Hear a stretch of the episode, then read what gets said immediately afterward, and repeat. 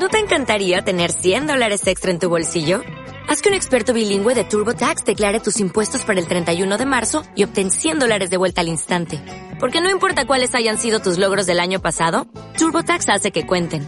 Obtén 100 dólares de vuelta y tus impuestos con 100% de precisión. Solo con Intuit TurboTax.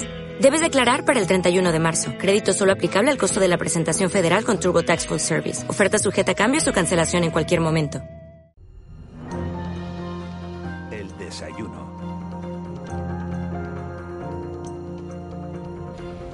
8 y 10 de la mañana, como decía, Canarias afronta en este último trimestre de 2020 uno de los momentos más difíciles de su historia. La pandemia sanitaria originada, derivada de la COVID-19, ha elevado a 270.000 personas el número de parados en este archipiélago, más otras 85.000 familias, 85.000 personas que están subsistiendo en estos momentos gracias a los ERTE. Se trata de una situación de emergencia social ante la que se están tomando medidas excepcionales. Los ayuntamientos son las administraciones más cercanas a los ciudadanos y hoy hemos querido invitar a nuestro desayuno a los presidentes, a las presidentas de los colegios de trabajadores sociales, tanto de Las Palmas, Laura Monroy, como de Santa Cruz de Tenerife, Candelaria Delgado. Muy buenos días a, a las dos.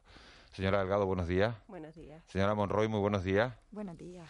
Eh, las dos, los dos colegios que presiden ustedes han, han, reclamado a las instituciones canarias que refuercen las plantillas en educación, en sanidad, eh, en servicios sociales, plantillas que se, que se recortaron con las políticas en su día de, de austeridad. Eh, ¿Se han visto ustedes desbordadas eh, en estos momentos con esta, con esta crisis del COVID, señora Monroe? Sí, bueno, la, los datos que, que acaecían ¿no? antes de que llegara el COVID ya eran negativos. El COVID solamente ha venido a agravar la situación que ya se encontraba mucha población aquí en Canarias. Entonces, todo, todo eh, nuestras propuestas del plan reactiva vienen un poco en la línea de lo que viene diciendo, ¿no? de hacer ese refuerzo que ya se venía demandando mucho antes de que apareciera el COVID, pero que evidentemente el COVID ha venido a, dar reflejo de no solo la necesidad de reforzarlo ya de antes, sino de reforzarlo aún más con la situación, no solo la que tenemos ahora, sino la que llega. Efectivamente, mmm, mi, la consejera en estos días que se llevó al Parlamento de Canarias la ratificación del decreto de adaptación del ingreso mínimo vital a, o de la PCI, de la prestación canaria de excepción a la PCI, lo decía, estamos hablando de que en Canarias pueden haber unas 46.000 familias eh, que puedan solicitar el ingreso mínimo vital, que si acuérdense que para aquellas familias que no tienen ningún tipo de ingreso o que tienen ingresos muy escasos para que puedan eh, llegar a tener los mínimos de subsistencia. Eh, eso, imagínate, 46.000 familias de un ingreso mínimo vital que es desarrollado por la Seguridad Social, que en Canarias la Seguridad Social está mmm, bajo mínimo porque está su, sus oficinas están prácticamente cerradas o con teletrabajo, con lo cual no se puede atender a la población que de verdad la necesita porque estamos ante una eh, volvemos a resaltar el tema de la brecha digital de las familias eh, en riesgo de exclusión social en Canarias. Por eso vemos necesario el refuerzo de los servicios sociales eh, en Canarias, primero para atender a ese 44% de familias en riesgo de exclusión social que ya teníamos de antes, más toda esta nueva lancha que se nos prevé y a partir del 31 de enero, que no sabemos si los ERTE se van a prorrogar o no, vamos a tener una, una, un riesgo de que toda esa población se incremente todavía muchísimo más. Con lo cual esas medidas que nosotros hemos puesto eh, eh, encima de la mesa de, de, del pacto social y por la reactivación económica y social, pues queremos que se, que se cumplan y que se lleven a cabo, porque si no, mm, de muy malas maneras vamos a salir de esta crisis. ¿De cuánta gente estamos hablando? Uf, pues si estamos hablando de solo los que puedan tener el derecho al ingreso mínimo vital, que, que pueden ser unas 46.000 46 familias, estamos hablando de unas 113.000 personas en Canarias, pero date cuenta que si a eso le sumamos las ya 7.700 hogares en Canarias que están recibiendo la PCI, pues ahí vamos tal, de, de acuérdate que también en Canarias hay unos 44.000 perceptores de PNC, que también el ingreso mínimo vital podía llegar un momento dado a, eh, a cubrir un poco esa cuantía, esa diferencia entre la, entre la pensión no contributiva y, y, y el ingreso mínimo vital pues estamos hablando de muchísimas familias en Canarias. Laura Monroy, ¿están encontrando ustedes el apoyo necesario en el, en el gobierno de Canarias? Si bien en su principio celebramos eh, la invitación, evidentemente, al plan de reactivación y, la participación con la que en un inicio se, se planteaba, posteriormente lo que nosotros hemos encontrado es que nuestras propuestas no han sido tenidas en cuenta ni tampoco se nos ha explicado el por qué, ¿no? Entonces un, un, poco sacamos en su momento ¿no? Eh, una nota de prensa y dijimos que nos sentíamos que convidados de piedra, ¿no? es decir, que estábamos participando activamente y, y, y teniendo un trabajo, eh, dedicándole mucho tiempo a hacer una evaluación de cómo estaba la situación en tiempo récord, porque el COVID hay que evaluarlo en tiempo récord, para hacer unas propuestas que, bueno, nosotros finalmente lo que encontramos es que no solo no han tenido en cuenta, sino que no se han propuesto otras alternativas que veamos que cubren ¿no? de alguna manera las necesidades de la población que nosotros venimos intentando alarmar. ¿no?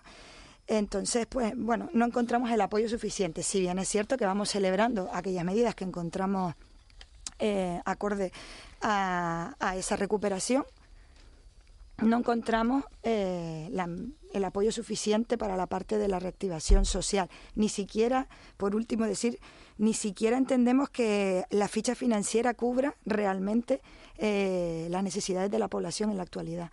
Es le iba, a preguntar, ¿cuáles son a grandes rasgos esas peticiones eh, que le han trasladado al gobierno y que no se han visto reflejadas o las que ustedes dicen que no, les, que no les han hecho caso? Mira, por un lado está esa, esa ampliación de personal, porque mmm, siempre se lo dijimos del primer momento en la mesa del pacto al presidente del gobierno y, y al vicepresidente y todos los miembros de, que componían ese pacto, que si bien eh, era importante establecer las medidas, eh, la ficha financiera para esas medidas, también era muy importante tener el personal que llevara a cabo esas medidas. Porque si tenemos un dinero, ahora nos viene, puede venir un montón de dinero de Europa.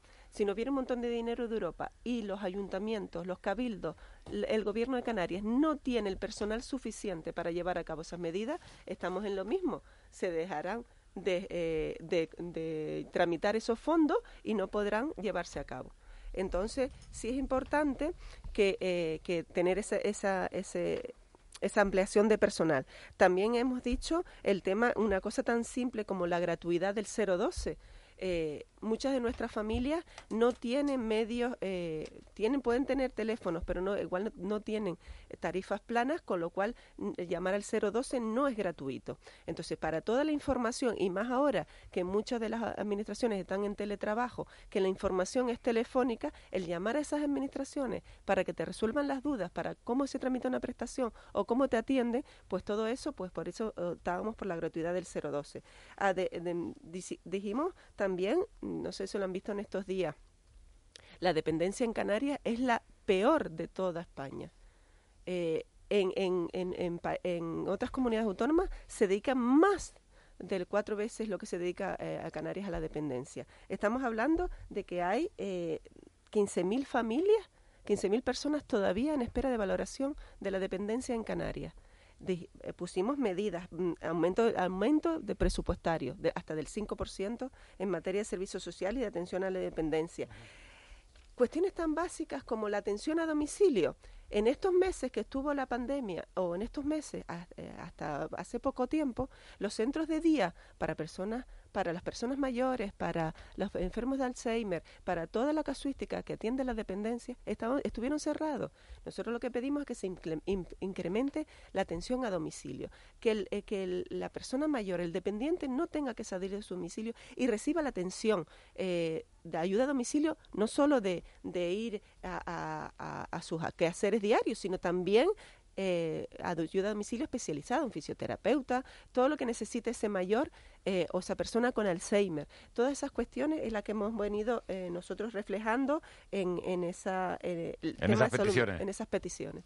Eh, señor Delgado, el, el, problema para la incorporación de personal es que primero los procesos de, mm, aunque parezca que no, todavía vivimos una época en la cual existe una cosa que se llama la tasa de reposición, es decir, que no se producen incrementos de, de, de, de personal público en estos momentos y luego que esos incrementos de personal que, que son Hmm. razonables mm. que usted señal, está señalando mm. Incorporan gasto estructural un personal que, que entiendo que estaría para quedarse no para estar unos meses y luego irse ahí eso es lo que nosotros decimos hay una parte de eh, el gobierno del estado declaró uh -huh. los servicios sociales servicios esenciales uh -huh. eh, durante todo el tiempo que durara la pandemia eh, sigue durando, con lo cual eh, tú puedes, una de las medidas que se adoptaba en esa situación es la flexibilización de la contratación, con lo cual se puede contratar personal. Nosotros lo que decimos es que hay personal que es estructural de las administraciones que no se ha contratado desde hace 15 años ese hay que irlo reponiendo. Nosotros tampoco hemos pedido que se reponga todo de, inmediato, pero siendo los servicios sociales esenciales y más desde que la ley de servicios sociales declara los servicios sociales, las prestaciones de los servicios sociales como derecho subjetivo, con lo cual puede ser reclamado, tú puedes eh, contratar más personal para eso. Pero lo que venimos diciendo es que también se contrate eh, personal para llevar a cabo eh, todas las acciones del plan reactiva. Las acciones del plan reactiva son un plan a cuatro años que es durante el cual vamos a contrarrestar todo lo que ha producido la pandemia. Y tú puedes contratar personal que no es estructural por esos cuatro años que dure el plan. Pues eso es lo que decimos, que se contrate personal para poder llevar a cabo todas estas acciones. Y después los contratos o llevar a cabo aquellos contratos o servicios que se tengan que llevar a cabo pero sin personal no vamos a poder seguir eh, salir adelante de esto porque necesitamos personal que gestione todo esto y que lleve a cabo todas estas mm, tal una familia que está en riesgo de exclusión hay que hacerle un itinerario de inclusión es decir, que un servicio, eh, muy rápido, un servicio que, que es incorporado nuevo, como reforzar la atención domiciliaria que usted señala, la fisioterapia, pues esos son servicios que se incorporarían para quedarse. Efectivamente, pero es que esos son servicios que ya están en la ley de dependencia que lleva 15, 13 eh, años en funcionamiento. No estamos hablando de servicios que se tengan que incorporarse, llevamos 13 años que no se ha incorporado. la ley. Efectivamente. Y son servicios que generan economía, ¿no? efectivamente, eh, también, efectivamente. Yo quería, hacer una, una pregunta a la señora Monroy. Usted ha dicho Buenos días. Usted ha mm. dicho eh, la situación que tenemos ahora y la que llega, ¿no? Lo que va a venir después de esto. Y yo quería preguntarle, pues, ¿qué es lo que llega? Por un lado. Y por otro lado, la situación de las personas que no están incluidas en, esta, en estas 46.000 familias, pero que son familias que están viviendo de un ERTE. Un ERTE que es un 70% de, del sueldo que cobraban antes, que ya en Canarias tenemos los sueldos más bajos de, de España, ¿no? O sea que son dos cuestiones, eh, la situación que llega, lo que ustedes esperan que va a llegar y, cómo está viviendo eh, esa, esa porción de la población tan amplia que está viviendo de ERTE. Efectivamente, bueno, ya lo, lo, vienen, lo venimos escuchando, ¿no? Por parte de las planificaciones políticas. La cuestión es que la situación de vulnerabilidad en la que vivía la población canaria se ha visto muy agravada. No hay más que escuchar las declaraciones, por ejemplo, de Cáritas o de eh, Cruz Roja del aumento de, personas que están siendo atendidas y, por supuesto, el cambio de perfil también. y no cambio, el aumento de perfil. Es decir, ya no solamente van a ser las personas que se venían atendiendo en exclusión y en vulnerabilidad de hace años, sino que va a entrar más colectivos, más personas, ya ni siquiera tener un trabajo te va a garantizar poder cubrir tus necesidades básicas. Y eso es muy importante, eso lleva además lleva alertándose en diferentes estudios desde hace muchos años, aquí en Canarias en, eh, especial. Entonces, a mí me, me sorprende cuando eh, se trata esta crisis como si fuera a, ser el punto de gravedad, cuando en Canarias ese punto ya estaba. Luego, la, el refuerzo que nosotros hablamos es un refuerzo que venimos pidiendo desde hace muchos años, no solo desde el colectivo de trabajo social, y, y no solamente es un refuerzo de personal, sino una inversión en los servicios y en los derechos de la ciudadanía. Y no hace falta aumentar, hace falta invertir lo necesario, porque tenemos tanto retraso que es necesario ponerlo en el foco de una vez de las planificaciones políticas y económicas de los gobiernos de Canarias, de los cabildos y de los ayuntamientos. Y su interlocución con el gobierno cuando exponen estas, bueno, eh, estas, estas peticiones que son necesidades objetivas recogidas en las normas estatales y autonómicas, eh, ¿cuál es? Cualquiera de las dos puede contestar. La receptividad que hay, porque claro, son cuestiones, que están marcadas en, la, legislación. Ese, silencio no sabe, no sabe uno cómo, no, pasa, cómo, tomarlo. Lo quiero aclarar, no ocurre solo en políticas sociales. En la ley de educación pues no se cumplen aún, digamos, los, los, digamos, los umbrales presupuestarios eh, fijados para la educación en las islas, pero bueno, es un periodo progresivo también de implantación. Eh, ¿Eso ustedes cómo, cómo, cómo, lo ven? Pues eh, como bien decía mi compañera al principio, eh, nosotros agradecimos el que nos incorporaran a la mesa de pacto social de pacto social y económico de Canarias. De hecho, la palabra reactivación mm, porque mm, al principio se decía la reconstrucción, Reconstrucción, y sí, tal, sí, sí. la palabra reactivación salió de los dos colegios profesionales de trabajo social. De hecho, el europeo se llama reconstrucción y el de Canarias es reactivación. Por eso, pues el de, la palabra reactivación salió de los dos colegios profesionales de trabajo social, que una de las cosas, pocas cosas que nos han recogido. Eh, sí, porque mm, digamos que eh, lo que viene recogido y lo que y desde el primer momento nos dijeron a todo que sí, todo muy buenas maneras, es que eh, es el desarrollo de la ley de servicios sociales, porque si te fijas, muchas de las cosas que nosotros estamos proponiendo eh, vienen recogidas en la ley de servicios sociales, viene el desarrollo de, lo, de, lo, de los ODS, de, lo que en Europa nos, eh, se ha fijado y demás con, los con los objetivos de desarrollo sostenible. Y, hay muchas cuestiones que vienen implementadas eh, o, o podían entenderse que vienen reflejadas en, eso, en esos objetivos. Pero sí es verdad que lo que, igual que por ejemplo para turismo o para el sector agrario o para tal, vienen reflejadas unas acciones muy concretas, en el nuestro queda todo como muy, en la parte social queda todo como muy muy muy muy flojito, muy divagado, muy no no no muy no concretado, ¿no? Y entonces nosotros lo que exigimos es que esa esa concreción, esa ley de servicios sociales que, que justo en la ley de servicios sociales se establece eh, el hacer un catálogo de prestaciones y servicios que son los que tendrían carácter subjetivo y pueden reclamarse por la ciudadanía, eh, eso todavía, a pesar de que en la ley de servicios sociales establecía un año para, para hacerlo, pues todavía no está no está recogido, no está, no está llevado a cabo. Nosotros también eh, vemos la renta de ciudadanía, eh, un, un tema de garantía de renta eh, que puede ayudarnos, puede ayudar a la ciudadanía.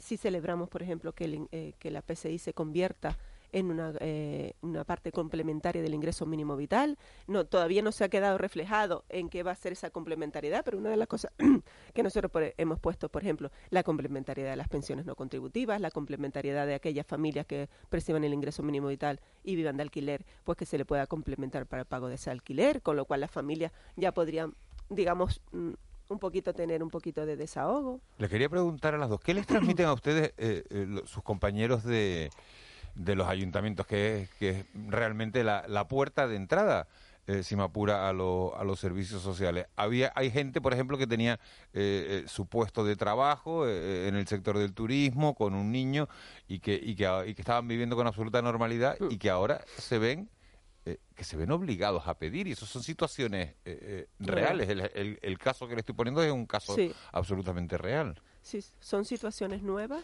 es lo que decía Laura, nuevos perfiles que están llegando. Y es lo que decíamos, lo que hemos venido diciendo nosotras y lo que dice todas las entidades del tercer sector y los informes de, de vulnerabilidad que se están haciendo. Ya el tener un trabajo no es garantía de inclusión social. Primero, porque los trabajos son como son, ¿Pero qué le dicen sus compañeros de los ayuntamientos? Hombre, que se encuentran con situaciones a las que no, mm, que no tienen medios para hacer frente a esas situaciones. No tienen todos los mecanismos, todas las prestaciones, todas la, eh, la- las, la- las herramientas necesarias para poder llevar a cabo tal. Y sobre todo saturados, porque date cuenta que si en Canarias ya antes de la crisis estábamos a un trabajador social por cada 13.000 habitantes, cuando la ratio ideal es uno cada 3.000, pues ahora eso se ha incrementado todavía más porque nos ha venido población que, entre comillas, nunca ha necesitado los servicios sociales. Y digo nunca ha necesitado los servicios sociales porque a lo mejor no tiene un dependiente en casa, a lo mejor no tiene un mayor en casa, eh, no tiene... Hay un nuevo perfil de... Sí. de ¿quién es, cuál, es- ¿Cuál sería el perfil ahora mismo de la persona que, que, que acude a ustedes? Pues mira, sin, sin tener así datos eh, afianzados, porque todavía eh, eh, no, ha- no hay un análisis de, de las nuevas incorporaciones que tal, pues estamos hablando de familias eh, que tenían unos ingresos más o menos estables. Estamos hablando por ingresos estables, estamos hablando entre 900, 1000 euros, 1200 euros, no mucho más, porque no los ingresos, los sueldos en Canarias son los que son que eh, pues a lo mejor eso pues mm, parejas o matrimonios con hijos que, que tenían los dos un, un sueldo y que con ese sueldo pues iban pagando sus hipotecas o iban pagando sus alquileres tal. Eh, familias que a lo mejor estaban pagando porque encima los alquileres en Canarias son los que son han subido en torno a un 50% desde el año 2015 eh, con lo cual eso ha agravado la economía de la familia y tú si a lo mejor tenías un sue- dos sueldos pues de 900 o 1000 euros, 1200 euros, pues podías pagar el alquiler de 600 o 700 euros, que en algunas zonas eh, eh, de Canarias están en ese precio.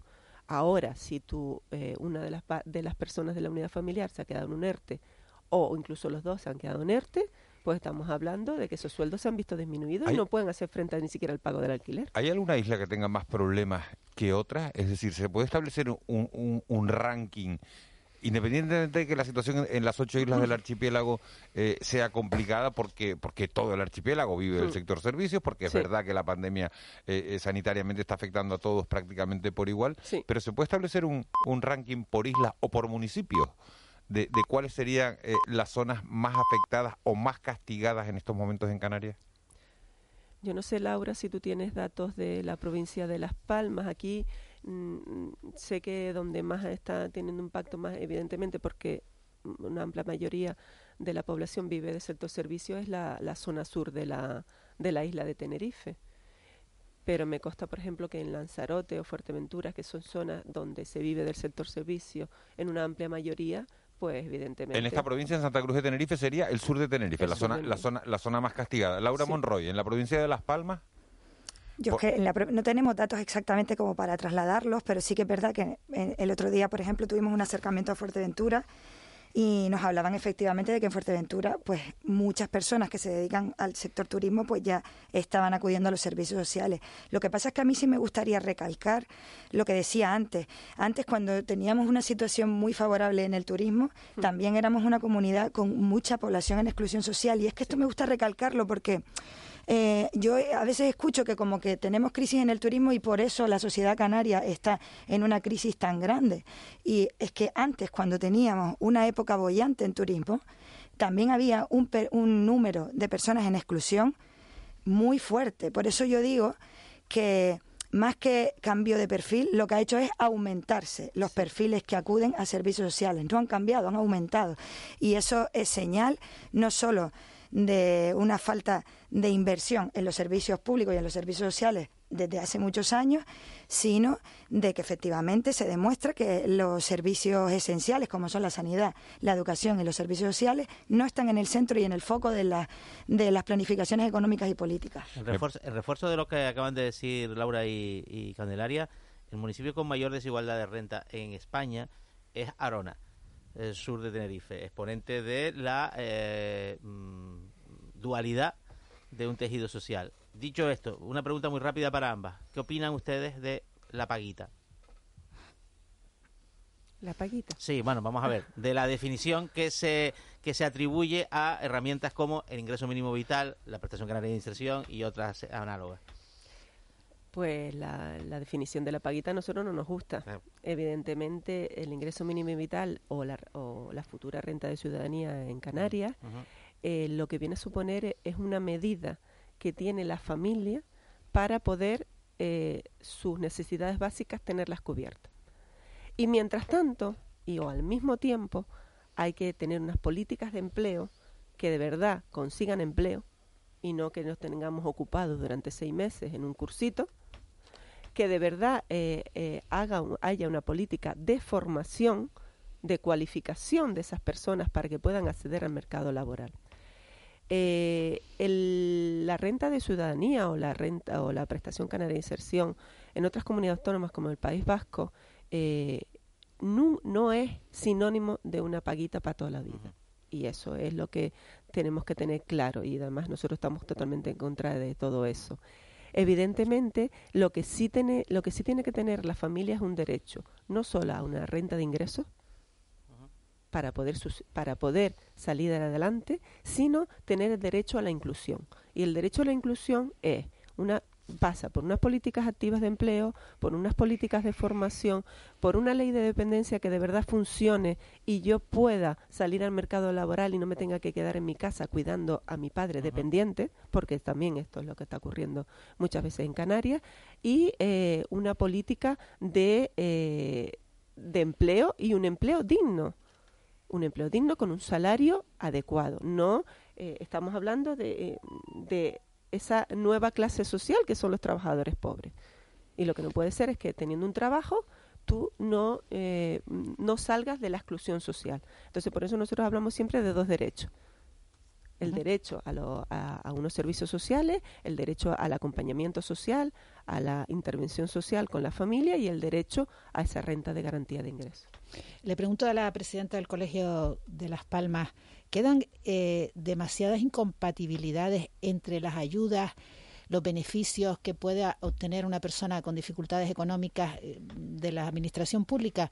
Me refiero incompatibilidades que a veces generan hasta situaciones absurdas. Esto es así. completamente. te, pregunto y, añado y complemento la, la, pregunta a mi compañera Ángeles porque nos está escribiendo un, un oyente Ángeles y dice, si puedes pregúntale si se puede correr el riesgo de que entre el ingreso mínimo vital, la PCI, la nueva renta canaria de ciudadanía, al final se llegue a cubrir a menos personas por incompatibilidades, que no sé si iba por ahí la pregunta de...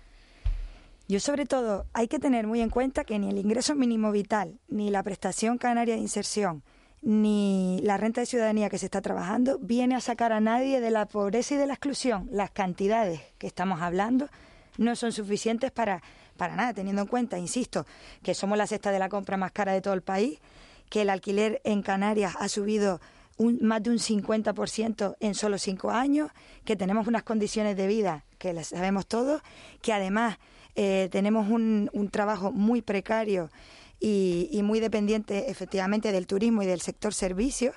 Entonces, eh, nosotros por eso le exigíamos que eh, ese dinero destinado en su momento para la prestación canaria de inserción o para ahora la renta de ciudadanía venga a complementar el ingreso mínimo vital que parece que la intención es que sea un derecho de todos y todas, si bien es cierto que desde los colegios profesionales nosotros y desde el Consejo General nosotros defendemos la renta básica universal. Eh, y quería decir simplemente con respecto a la pregunta del compañero de la paguita, que yo lo que opino es que en este país interesa que la mayoría de la sociedad esté criminalizando a la persona que lo está pasando mal, esté criminalizando a la persona que tiene que acudir a servicios sociales, que tiene que recibir una, una prestación económica, una prestación social, porque mientras estamos peleándonos por eso o porque un colectivo recibe 200 euros más al mes que otro, no estamos centrados en cómo se distribuye la riqueza en este país en, qué sectores son más fuertes que otros, en qué empresas de alguna manera tienen más eh, importancia y más decisión sobre el conjunto del país, incluso muchas veces que las personas que votamos. En definitiva, mientras estamos peleándonos por eso, pues no estamos centrados en lo que deberíamos de verdaderamente estar centrados y luchar juntos y unidos. Señora Monroy, quiero dejarle claro que estoy totalmente de acuerdo con lo que acaba de decir usted. ¿Tenemos una? sí, que sigue. sí, sí, vamos a ver. Claro, no, no, vamos a ver. Que la, la porofobia es un problema de nuestra sociedad. Sí. Estamos terminando la, la, la entrevista con, con, con, Laura, con Laura Monroy y con, y con Candelaria Delgado. La última pregunta eh, a, esta a estas entrevistas la, la, suele poner Raúl García. Raúl, ¿estás ya por ahí? Estoy por aquí. Muy buenos días, Miguel Ángel, Laura Candelaria. Buenos días, bienvenida. Bienvenida. ¿Cómo están? ¿Bien o no? Bien, bien. Muy ¿Segura? Dígame la verdad ahora, no podemos decir la verdad. que a las trabajadoras, trabajadores sociales hay que decirles la verdad siempre, con lo cual ustedes también tienen que decirlo. Hay una cosa que me preocupa muchísimo, Miguel, cuando las había oído me metí en internet, porque claro, es una de estas de estas carreras que cuando la gente estudia suena a María. No sé si les ha pasado eso, de trabajadora social. Suena un poco a. pues no, mi niño. No, no, pero que a priori puede alguno decir eso. ¿Y qué he hecho yo? Me he ido a internet y me he encontrado atención con cinco mitos de los trabajadores sociales. Los falsos cinco mitos de los trabajadores sociales. Digo, ¿cómo puede haber algo que haya tenido que internet aclarar cinco falsos mitos? Candelaria Laura, ustedes solamente pueden responder una por una, sí o no. Las, tiene, vamos, la cara, la cara, la cara, de tensión. No, está poniendo, mira, eh, las manos me están sudando. Tranquila, tranquila.